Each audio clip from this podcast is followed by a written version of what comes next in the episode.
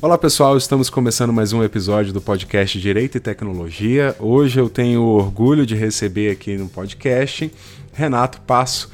Renato, muito prazer é, te conhecer, muito obrigado por aceitar esse convite. É, eu queria que você falasse um pouquinho para a gente sobre você, né, qual a sua, sua atuação, seu background aí, porque hoje a gente vai falar sobre LGPD e GDPR.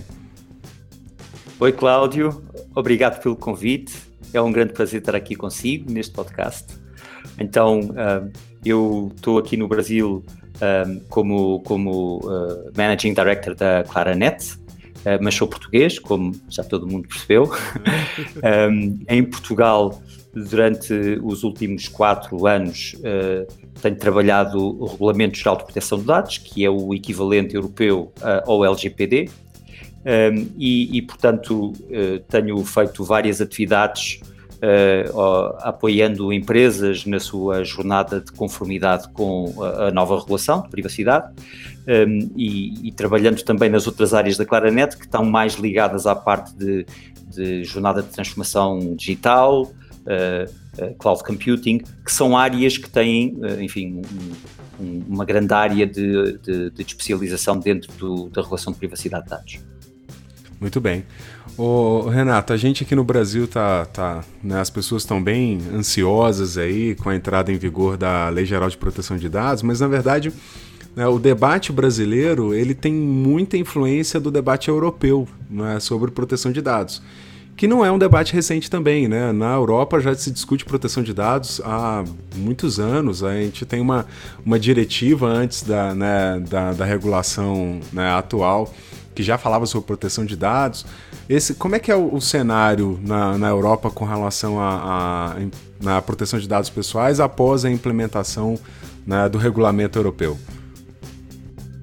Uh, bom, uh, sim, na, na, na, verdade, a proteção de dados é um assunto bem antigo e que até já começou na década de 90 um, e, e, e, mesmo a diretiva uh, que apareceu em 98 1998. É uma diretiva que já constrói em cima de preocupações, enfim, eh, de, estou a pensar, por exemplo, do, do, do, Ontário, no Canadá, que foi um dos grandes eh, promotores da privacidade logo no, início dos anos 90, e então apareceu a diretiva. Essa diretiva foi agora substituída, passados talvez 18 eh, anos, quase 19 anos.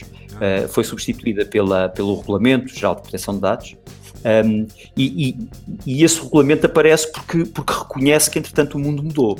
É? O mundo nesses 20 anos mudou completamente. Já em 98, com a, com a diretiva, um, começou a assistir-se uma preocupação sobre as ameaças para a privacidade que o novo mundo informático trazia, mas entretanto abriu muito com a internet, cresceu muito. Uh, uh, digamos, hoje, hoje existe um, quase uma sobreposição digital em cima do nosso mundo físico e real, não é? Todos nós temos um, todos nós temos um, pelo menos um avatar no mundo digital. Temos os nossos representantes, os nossos eu, que vivem no mundo cibernético. E esses produzem muita informação que está a ser recolhida e tratada por muitas empresas. E então a Comissão Europeia reconheceu isto e disse: não, é, vamos, vamos vamos ter o cidadão no centro, presente, e não esquecer os seus direitos, uh, uh, os seus direitos e, e, e, um, e liberdades uh, essenciais, não é? É interessante reconhecer que, que, esta lei de proteção de dados não nasce da área informática da Comissão Europeia, mas da área dos direitos, um, dos direitos fundamentais. e, portanto, isto, isto não é uma lei, isto não é uma lei informática, não é uma lei de tecnologia é uma lei que afeta a tecnologia, mas é uma lei que põe o cidadão no centro. Como é que agora, com a entrada do Regulamento Geral de Proteção de Dados na Europa, o que é que nós sentimos de diferença? Bem, uh, houve, houve uns, uh, uns, cerca de dois anos de preparação, em que de facto uh, foi o período semelhante ao que se está a viver aqui agora no Brasil. As empresas preocuparam-se com as novas obrigações e, na verdade, não compreenderam bem no início toda a vastidão do regulamento porque, enfim, o regulamento tem, tem, tem, tem, toca muitas áreas, não é? No fundo, toca todas as áreas de dados e hoje todas as empresas uh, assentam a sua atividade em conhecer o seu cliente, em, em conhecer os dados da sua atividade, etc. E, portanto, no fundo, é o tratamento de dados, o que significa que toca todas as empresas, no fundo. Exato. E, portanto, eh, as empresas ficaram muito, hum, vamos dizer, preocupadas com isto, hum, preocupadas com a extensão de, de como este regulamento podia afetá-las. E, portanto, esses dois anos foi um ano, foram anos de reflexão e, e, de, e de medidas que foram tomando.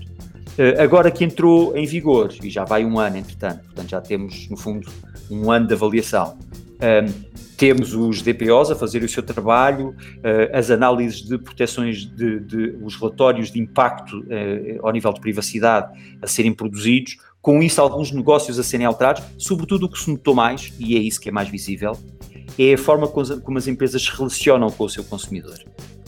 Exato. Na medida em que o regulamento coloca o consumidor no centro, hoje um consumidor na Europa, em qualquer produto que consuma, tem informação sobre a forma como os seus dados estão a ser tratados. E isso é invisível. É visível. É, o Renato, você acabou comentando aí algo que, é que vai, a gente percebe que vai acontecer também no Brasil, né? As empresas, elas no início não ainda não entenderam muito bem, pelo que a gente percebe no mercado brasileiro, eu acho que está acontecendo algo semelhante ao que aconteceu na Europa, né? No, no início, as empresas não estão entendendo muito bem o que, que é, é algumas é, olham para o prazo do início da vigência, né, que é agora marcado para 16 de agosto de 2020, pensam assim, ah, tem muito tempo para se adaptar. E na verdade não, né? Não é tanto tempo assim, né? Não é. A adaptação não é, para atender a, o que a regulação exige é um pouco complexo, Isso. né? É assim, é assim. Um, sim, um, um, o, o, tempo não, não é assim tanto, e, e, e, uh, e, na Europa o que assistimos, é verdade em Portugal, onde eu fiz a maioria dos projetos, mas também fiz alguns projetos fora de Portugal, no Reino Unido, em França, e, o, o, padrão habitual é quase todas as empresas, na data de arranque da, da regulação, na data de entrada em funcionamento do, da lei, não estão 100% preparadas, estão umas 60% preparadas, outras 40% preparadas. A maioria, o que tem é um plano para terminar isso. Iniciou o processo, mas ainda não o terminou. É isso que nós temos assistido. Eh, do conjunto de empresas que está mais adiantado, o habitual é serem empresas de sectores regulados. Por exemplo, sectores da área financeira, Sim. telecomunicações. Porquê? Porque por serem empresas de setores regulados, já estão habituadas e já têm estruturas dentro das suas empresas que, se, uh, que, que, que, se orientam à conformidade com, com as regulações que têm que cumprir. Exato. E, portanto, no fundo, têm, têm, têm máquinas dentro das empresas e dentro das organizações que, de alguma forma, mobilizam recursos para cumprir obrigações uh, a, a, que estão, a que estão sujeitas. Por outro lado, empresas que estão fora de sectores regulados não têm esse mindset, não têm essa forma de pensar. E por isso há uma fase de quase de, de aceitação das novas obrigações, tá? E, e, e, a partir daí começam com uma fase de descoberta, quer dizer, ok, pronto, já passei esta fase em que, em que demorei a aceitar, mas finalmente aceitei, agora deixa, deixa perceber o que é que efetivamente vou, vou ter que alterar. E então aí entram numa jornada de descoberta. E só depois dessa jornada de descoberta, portanto já estamos numa segunda fase, é que, é que, finalmente têm um plano. Dizem, ok, já percebi o que é que é para fazer, vou agora iniciar. Normalmente, quando têm esse plano, já estão muito próximo da, da, da data de cumprimento da lei. É. E por isso é que, entretanto, começam o plano e, e, entretanto, vão ter que continuar o plano depois.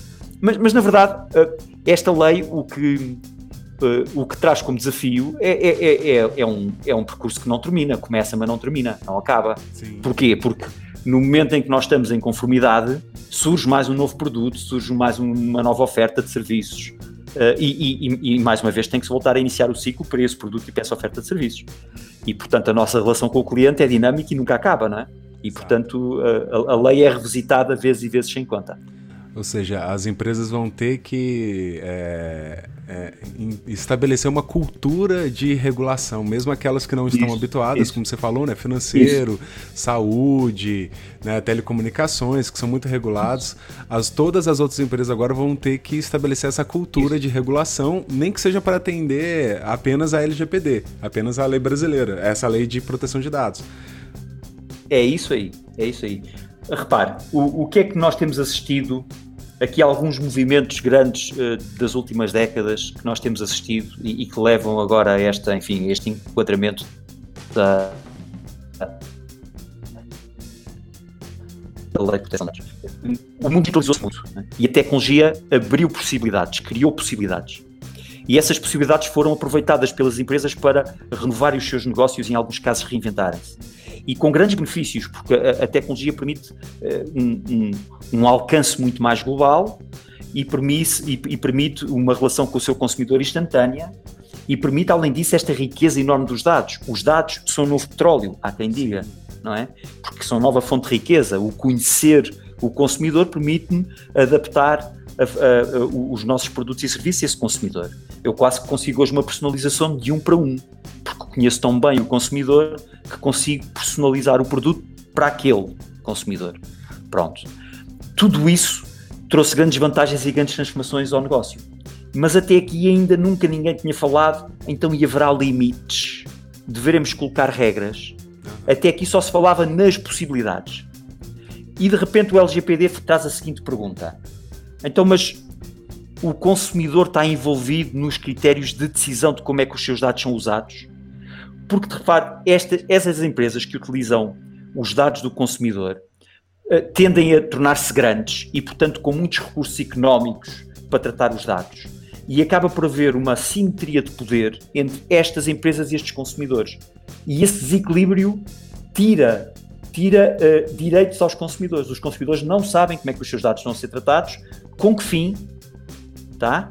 durante quanto tempo, e, e, e esses mesmos dados são uma ameaça aos direitos mais elementares dos consumidores. A privacidade é uma forma de representar isso, não é?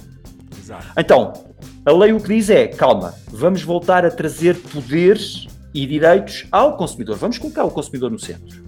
E, portanto, estas regras não significam, na verdade, limites as empresas vão continuar a poder entregar serviços, desde que, e aqui é que é a novidade, o consumidor assim autorize. Por isso a necessidade do, do, do consentimento. Tá? Por isso a necessidade da transparência, porque o consumidor diz eu autorizo e dou o meu consentimento se souber qual é a finalidade e se souber em que medida é que os meus direitos estão protegidos. Tá? E no fundo o consumidor, e eu suponho que isso acontecerá consigo, Cláudio, acontece comigo, e eu suponho que acontecerá com a nossa audiência, o consumidor quer ter um botão encarnado, tá? em que no momento que sente que os seus dados não estão a ser devidamente utilizados, ele quer carregar aquele botão e dizer, vou parar este processo. Eu tenho controle sobre quando é que decido que este processo deve ser parado. Claro que eu estou a falar sobretudo em processos de relação comercial. É? Estou a falar numa relação por exemplo, de consumidor-fornecedor. Eh, em, em, casos em que os dados são utilizados para, para, para uh, digamos, o, uma obrigação legal, eu não posso fazer isso, por exemplo, nos meus impostos, não é? Então, o, o Estado tem os meus impostos e eu, enquanto, enquanto cidadão, tenho dados que tenho que entregar como obrigação legal. Eu aí não, não tenho nenhum botão encarnado para poder acionar. Claro, estamos a falar sobretudo em relações, e, e é claro que a lei prevê isso, mas eh, estamos sobretudo a falar em uh, relações uh, de natureza comercial, transação comercial, e, e, e, que até aqui tinham o cidadão numa posição fraca e frágil uh, em relação à forma como os dados eram utilizados e que agora vem trazer um novo ordenamento. No fundo é isto. É. E esta é a narrativa. Aliás, há uma, há uma narrativa positiva que se pode utilizar em relação a isto, que é a privacidade é bom negócio. Porquê? Porque, porque a visão ética de respeitar o consumidor hum, é, é uma forma é uma forma ética, mas também positiva de conduzir negócio. E, e, o cidadão consumidor informado vai valorizar isso no seu fornecedor. Vai valorizar um fornecedor que o respeita, um fornecedor que o põe no centro das decisões, tá? Exato. É, bom, muito interessante. A, é, a, questão do consentimento, você falou, me lembrei. A lei brasileira ela fala do consentimento ser é, destacado, né? um consentimento esclarecido. Há algumas isso. dúvidas sobre como fazer isso, né? Tipo, materialmente, como é que eu vou colocar lá no site? Como é que será essa cláusula destacada? Um termo separado do próprio termo de uso, é uma janela que, que aparece na tela do, do usuário, onde ele vai dar o consentimento. Claro. Tem algumas formas de materializar isso, né? Mas a, a, lei ela não é tão clara. Ela só fala assim, tem, ó, tem que ser destacado, mas destacado como? É, né? É. Então, isso é muito interessante, várias coisas que você disse, muito, muito interessantes. A, primeira, eu diria, um, um, dos grandes desafios é que, de facto, a lei não é muito clara. A lei, a lei não é um, um, um uma receita passo a passo como você deve fazer, tá? Para já, porque é uma lei que se quer durável, quer, eh, até que deve-se aplicar agora, deve-se aplicar ano que vem, deve-se aplicar depois, e se fosse muito passo a passo, aplicada à tecnologia atual, de repente surge uma tecnologia nova ou surge uma nova forma de fazer as coisas, e então a lei já não, já não já, já seria inválida, já, já, já estaria obsoleta. Então, a forma da lei ser durável é, é ser um pouco mais vaga, mais aberta, eh, e então ser depois adaptada uh, e localizada eh, caso a caso, função da tecnologia, função do, do, do tratamento concreto. Bom, e, e, isso em si é um desafio, e é um desafio que, que exige então o tal trabalho de, de, de advogados para a interpretação, de consultores para o mapeamento tecnológico e, e por aí. Uh, isso, isso por um lado. O, no segundo lugar, como é, como é que se podiam dar aqui alguns exemplos de como destacar o consentimento? Bom, recordar que recordar que o consentimento tem que ser explícito, porque senão não é um consentimento verdadeiro eu estou a consentir em qualquer coisa que não percebi verdadeiramente e que não me explicaram, eh, na verdade eu estou a fazer um consentimento uh, uh, que, não, que não tem validade jurídica, que é um, é um consentimento pouco transparente, pouco informado. Por isso, a informação é importante para que o consentimento seja legítimo, por um lado. O que é que significa então isso? Significa que eu, quando estou a pedir o consentimento, tenho que esclarecer bem, por exemplo, a finalidade. Eu vou utilizar estes dados com que fim? É? Então, uh, eu, eu acho que os exemplos ajudam sempre, enfim. Uhum. Por exemplo, se eu estou a utilizar uh, informação sua para fazer uma avaliação de crédito, para lhe dar um determinado crédito, eu vou ter que lhe pedir dados, mas aí eu vou ter que dizer que vou utilizar esses dados para, ao fim, de estabelecer o risco uh, de, de lhe atribuir um determinado crédito. E não posso utilizar para outra coisa. Então, se de repente, se eu mais tarde decidir, bom, temos aqui uma outra área dentro da nossa, dentro da nossa organização que por acaso vende seguros. Por que não utilizar a informação deste nosso cliente para tentar perceber qual é o seguro que melhor se ajusta e fazer uma proposta? Bom, eu não vou poder utilizar os dados com esse fim. A menos que eu contacte o consumidor um e lhe pergunte se ele estaria disponível para utilizar esses dados para uma segunda finalidade. Mas eu inicialmente comprometi-me a utilizar os dados para aquela primeira finalidade. Tá? Então, a, fin a finalidade dos dados tem que ser muito clara. Depois, outras coisas têm que ser claras, por exemplo, a duração com que eu vou utilizar esses dados. Será que faz sentido eu utilizar essa duração sempre, para o infinito? É. Manter os dados em permanência? Se calhar não. não é? E então aí a regulação também é muito clara em relação aos dados limites de conservação em que as empresas devem manter os dados. E por aí vai. Há um conjunto de, de de informação que eu posso prestar ao meu titular, ao meu, ao meu consumidor, para que ele, de uma forma informada, uh, aceite ou não esse tratamento. Uh, depois, outra coisa sobre o facto de ser uma aprovação explícita. nós sabemos que é mais fácil para o consumidor aceitar aquilo que nós sugerimos como norma. Por exemplo, é aquilo que se chama opt-in ou opt-out. Se eu pergunto a um consumidor, sobretudo num canal digital, que, que vou tratar os dados dele de uma determinada forma. E, e, e, e logo à partida sugiro que ele deve aceitar aquilo, e se ele não fizer nada, se ele não tomar nenhuma ação, eu parto do princípio que ele aceitou, que seria um, um consentimento implícito, isso claro que para o consumidor é mais fácil de aceitar, porque ele se calhar nem vai ter tempo para ler tudo e então ele aceita assim rapidamente e sem, sem estar totalmente informado, porque não teve que tomar uma ação explícita. Ora, isso era a visão antiga e é isso que agora vem a vem ser alterado com o novo regulamento. O novo regulamento obriga a que o, o, consumidor tenha uma massa, por exemplo, com o sim, e ele tem que explicitamente colocar lá que quer. Sim, e só depois é que pode avançar. Essa ação, que parece simples, é uma ação que é consciente. E é essa a diferença. É que agora ele teve que tomar uma decisão consciente. E nós sabemos que por ele ter avançado esse passo, a decisão que ele tomou é consciente e, portanto, ele está comprometido com o consentimento.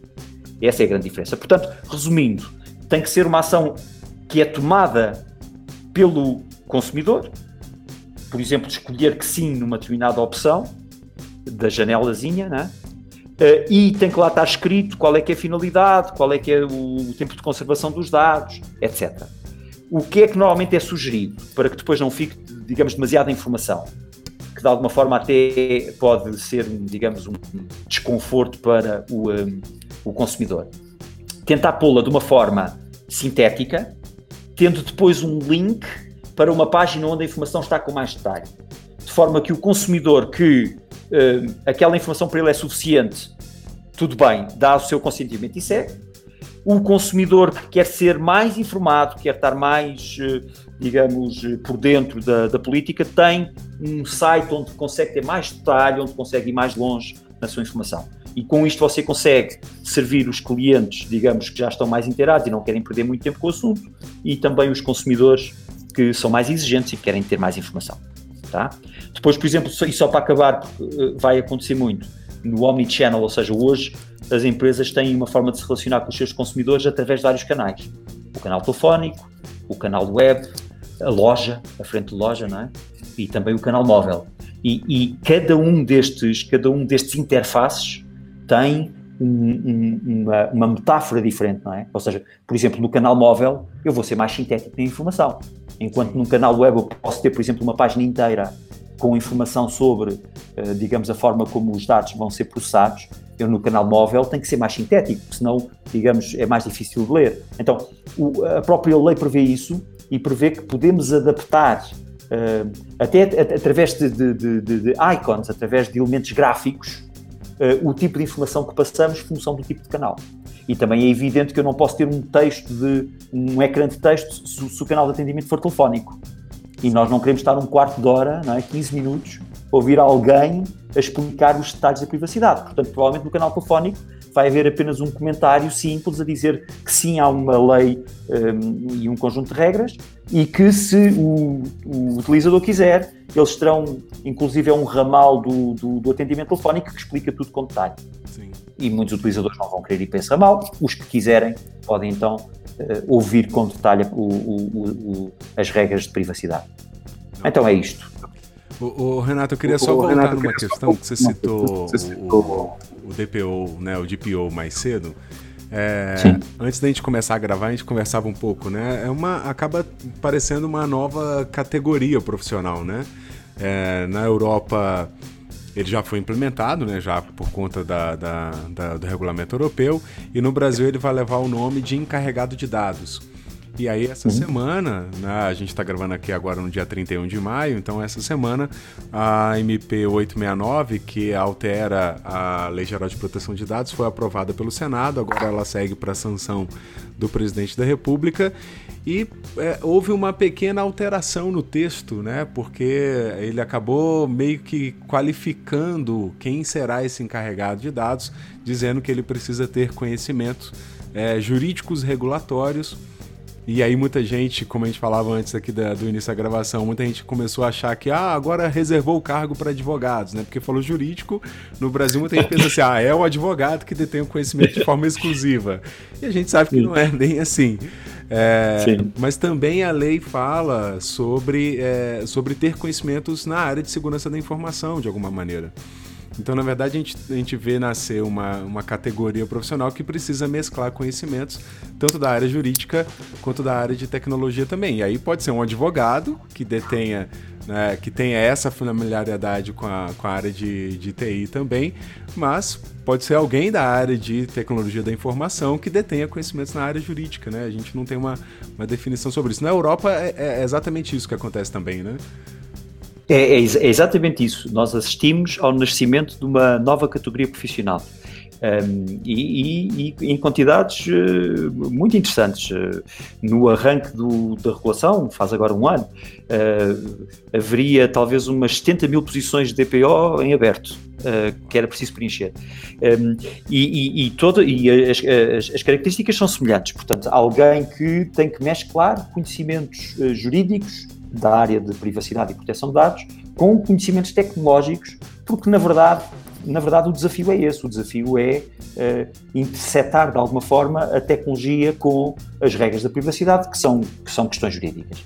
Um, o, que é, o que é que nós assistimos uh, na Europa eh, faz talvez uns dois anos e com mais, e com mais força no último ano? Bem, ao aparecimento de um, muitas certificações, muitos cursos de formação até prestados por universidades, universidades de direito, que fizeram parcerias com universidades de tecnologia e criaram programas mistos entre, entre parte jurídica e parte tecnológica. E hoje é habitual ver em cursos de direito eh, cadeiras de tecnologias de informação, de segurança de informação, etc. E em cursos de informática e de tecnologia, eh, também áreas de cadeiras de disciplinas de jurídico e direito. Mas além disso, apareceram muitos cursos, por exemplo, de uh, pós-graduação, ou seja, para, para profissionais que já terminaram a sua licenciatura, a sua, a sua faculdade, é? a sua universidade, e que já fazem, inclusive, já exercem, uns como advogados e outros como uh, engenheiros de tecnologias de informação, e que decidiram agora dar uma reformulada na sua carreira, fazendo esses cursos executivos ou esses cursos de pós-graduação para ganhar essas competências mescladas. Tá? Assistiram-se a muitas formações dessas. E essas formações muitas vezes são certificadas uh, porque o, na Europa há uma pauta muito forte da regulação em criar evidências. Então, tudo o que você faz à volta, à volta da, privacidade e da proteção de dados tem que deixar uma trilha de evidências. Tem que ser uh, demonstrável. E também ao nível das características do DPO. Então, se, se, a, se a legislação diz que o DPO tem que ter formação e tem que ter conhecimentos jurídicos, então, se é, por exemplo, um cara informático, ele vai ter que ter pelo menos um diploma a provar que ele passou por uma universidade ou por um curso qualquer uh, jurídico, porque senão como é que ele vai demonstrar que tem conhecimento jurídico? É?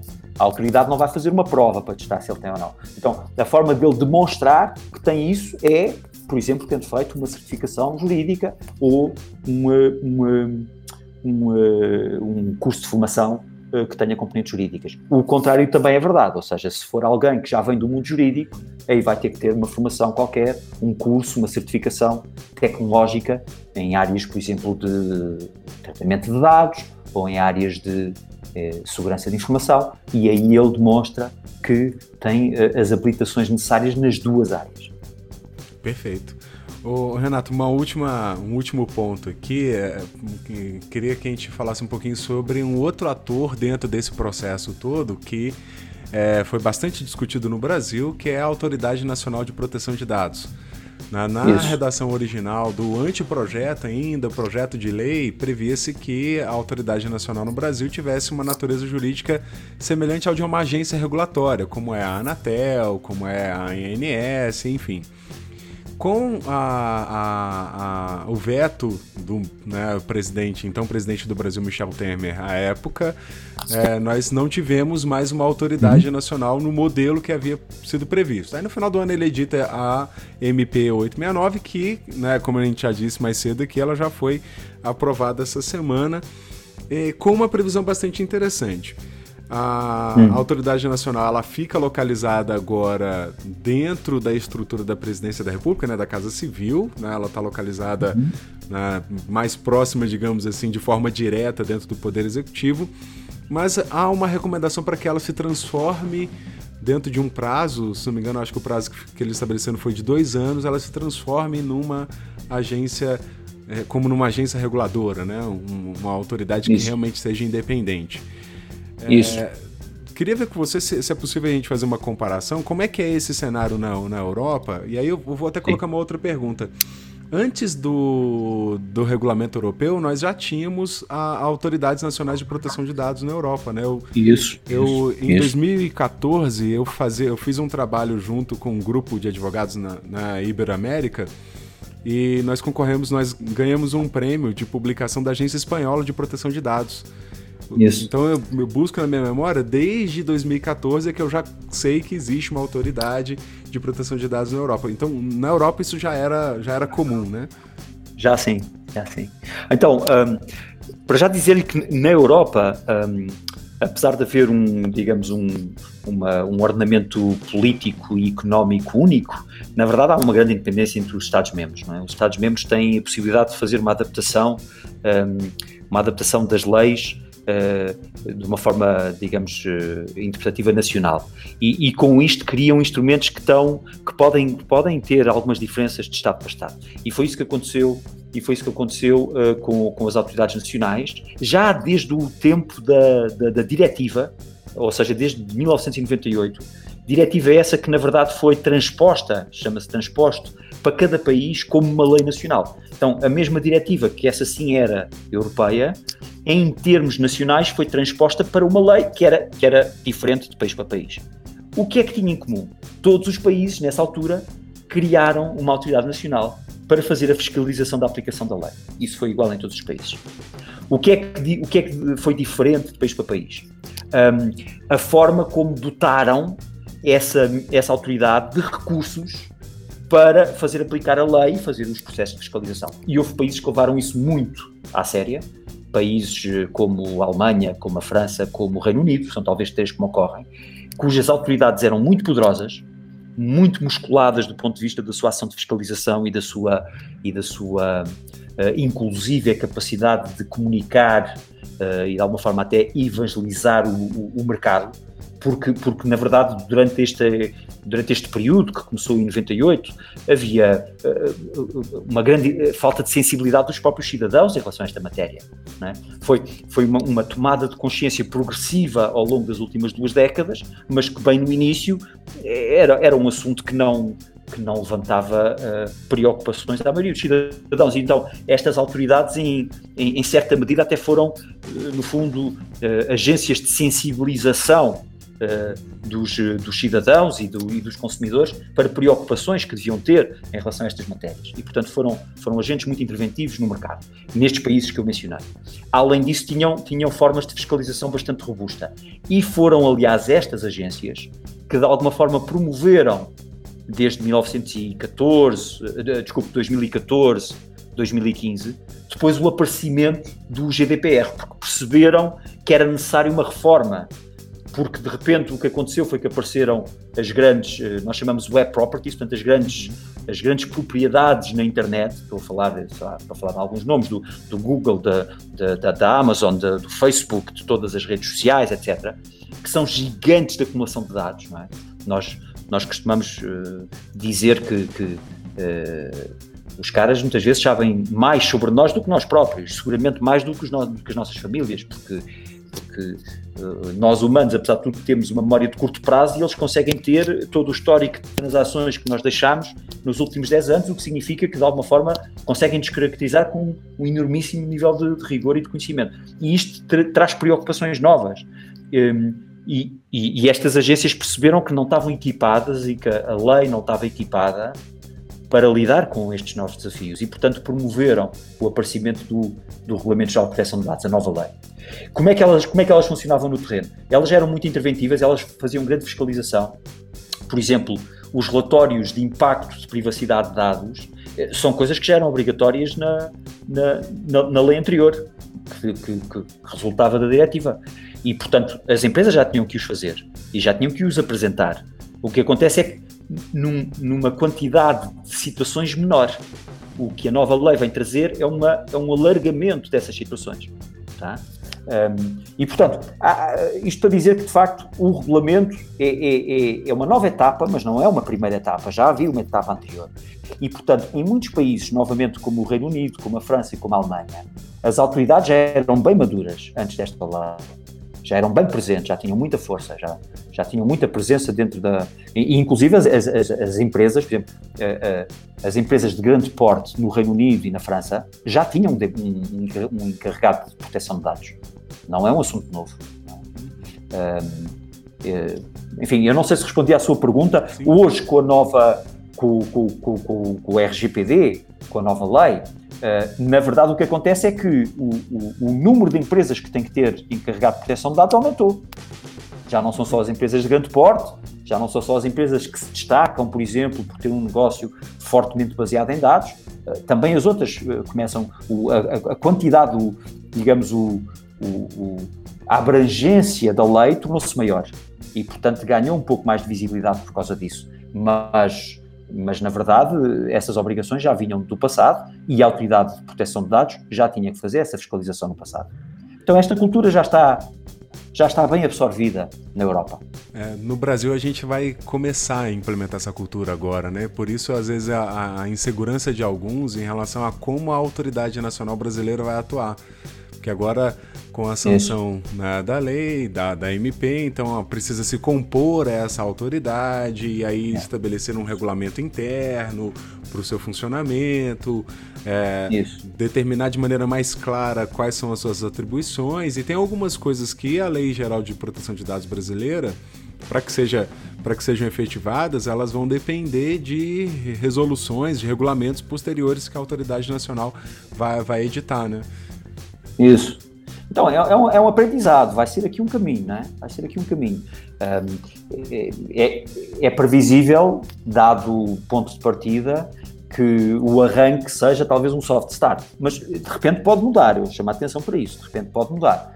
Aliás, um aspecto que talvez seja interessante, é a minha percepção, não, enfim. Sim. Mas um aspecto que talvez possa um, possa determinar se o arranque será um soft start ou já um arranque mais, eh, mais em velocidade, será, por exemplo, perceber os incentivos. Eh, as penalidades que resultam nestas multas, elas beneficiarão quem? Quando é que elas revertem? Então, imagino que, por exemplo, elas revertem para a própria autoridade de repente a autoridade pode ficar com um incentivo maior em. Não sei. Eh, enfim, eh, as organizações é que são o que são, não é? As organizações movimentam-se por incentivos. Para além das suas obrigações, têm também eh, os incentivos. E, e as multas aqui são, são muito interessantes. Outra, muito interessantes do ponto de vista de quem as coleta, são muito penalizadoras do ponto de vista de quem as paga, mas enfim, julgo que se percebeu. Um, Uh, outra, outra questão é também a dimensão do ativismo aqui, não é? Há uma dimensão ativista muito forte, ou seja, na Europa nós temos alguns, alguns caras que são cruzados disto, não é? Então, uh, identificaram a, a, importância que a privacidade tem, é absolutamente central para a manutenção dos direitos e liberdades dos, dos cidadãos, e, um, e, um, e, e, então eles tornaram-se cruzados disto, é? Eles são defensores ativos disto. e de repente se, um, se uma pessoa muito convicta desta, desta importância central que a privacidade tem na, na, vida dos cidadãos assume uma posição de liderança disto e, e estão criadas as condições regulatórias para ele poder exercer a sua, a sua ação fiscalizadora, então de repente isto pode andar com mais velocidade. Então depende destes fatores todos, não é? Depende destes fatores todos. Ô Renato, para a gente fechar aqui, eu queria que você falasse um pouquinho sobre a Claranet. Como é que é o papel dela dentro desse processo todo aí? Como é que, né, como é que vocês atuam? Sim. Bom, nós, nós fizemos uma, uma, uma escola de, de, de, conhecimento e criámos um corpo de conhecimento à volta deste, uh, desta temática do, do Regulamento de Proteção de Dados, uh, sobretudo por causa da necessidade uh, na Europa de, de de criar evidências e de demonstrar todos os mecanismos técnicos e organizacionais de proteção através de evidências. E, portanto, isto, isto sugeriu uma abordagem muito próxima da consultoria mais auditoria, ou seja, tal como eh, nos ambientes regulatórios as áreas de conformidade precisam de fazer auditorias com aqueles checklists, né, aqueles, aqueles pontos todos de controle para garantir que a sua organização cumpre as diferentes eh, exigências de um determinado regulamento e depois daí produz um relatório onde está tudo conformado, está tudo, digamos, provado e com, e com as devidas evidências, nós, nós também decidimos abordar o Regulamento Geral de Proteção de Dados da mesma forma e criámos um, uma metodologia de trabalho que gerava esses relatórios com essas evidências sobre a conformidade das organizações em relação ao regulamento. E, hum, e, portanto, nos últimos anos apoiámos a jornada das organizações nesta, neste roteiro para, para a, a conformidade, fazendo essas avaliações e fazendo esses, esses processos de auditoria uh, de conformidade. Uh, muitas vezes, numa primeira auditoria, os resultados, enfim, não são animadores, porque de facto há um, digamos, há, um, há uma distância até cultural em relação às novas exigências, e aí o que fica claro é que tem que haver um conjunto de fases iniciais, até de criação dessa cultura, com, com, com sessões de, nós chamamos awareness, ou seja, sessões de tomada de consciência, sessões, inclusive é com o negócio, sobre como é que o negócio se vai reajustar. É, por vezes, aquilo que nós chamamos, no fundo, a, a jornada do cliente dentro da organização, que tem a ver com o passo a passo uh, que o cliente faz ao relacionar-se com uma organização, esse passo a passo tem, tem, que ser alterado, tem que ser revisto. Mas, mas pode, isto, isto, não tem necessariamente que ser negativo. E é aqui que fica aquela, aquela mensagem, um, aquela mensagem, aquela narrativa positiva à volta da privacidade, que é isto pode ser transformado em bom negócio. Porquê? Porque a mensagem que pode aqui resultar é estamos a mudar a forma de nos relacionarmos consigo porque damos prioridade e, e, e porque respeitamos a sua privacidade.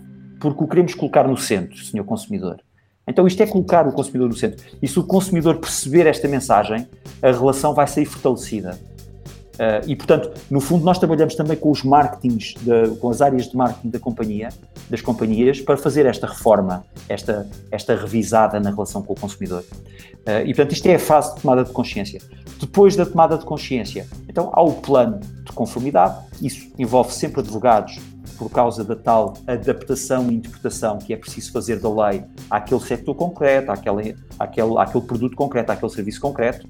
Uh, e, e, e, depois daí, é, é, enfim, há um trabalho muito da organização, de alterar os seus processos e, finalmente, a tal, a tal auditoria que comprova que está tudo em conformidade. Uh, há muitas organizações que decidiram criar internamente um gabinete de conformidade, normalmente associado ao, ao, de, ao, ao encarregado de proteção de dados. Então, uma das áreas que o encarregado de proteção de dados tem também que dominar é, é esta área de conformidade, porque ele vai ter que, de alguma forma, prestar contas à Autoridade Nacional de Proteção de Dados. E isso é um tema regulatório. Muito bem. Mas é isto, é isto que no fundo a Claranet faz no domínio da proteção de dados.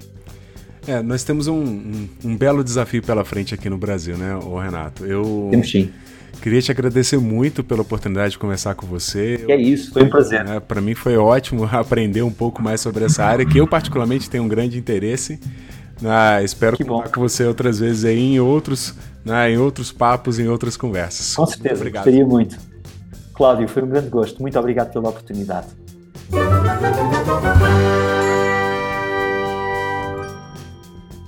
Muito bem, pessoal. Vocês ouviram a minha conversa com o Renato Passo. Vou falar para vocês, essa foi uma das melhores conversas que eu tive sobre LGPD até hoje. É, foi incrível o bate-papo com ele. É, vocês ouviram aí aquilo que foi editado, né, e que foi pro ar, pro episódio, mas fora da gravação nós conversamos bastante sobre é, o cenário europeu, o cenário brasileiro. Né, a gente tentou traduzir isso tudo dentro da, da nossa conversa aí, mas foi realmente incrível.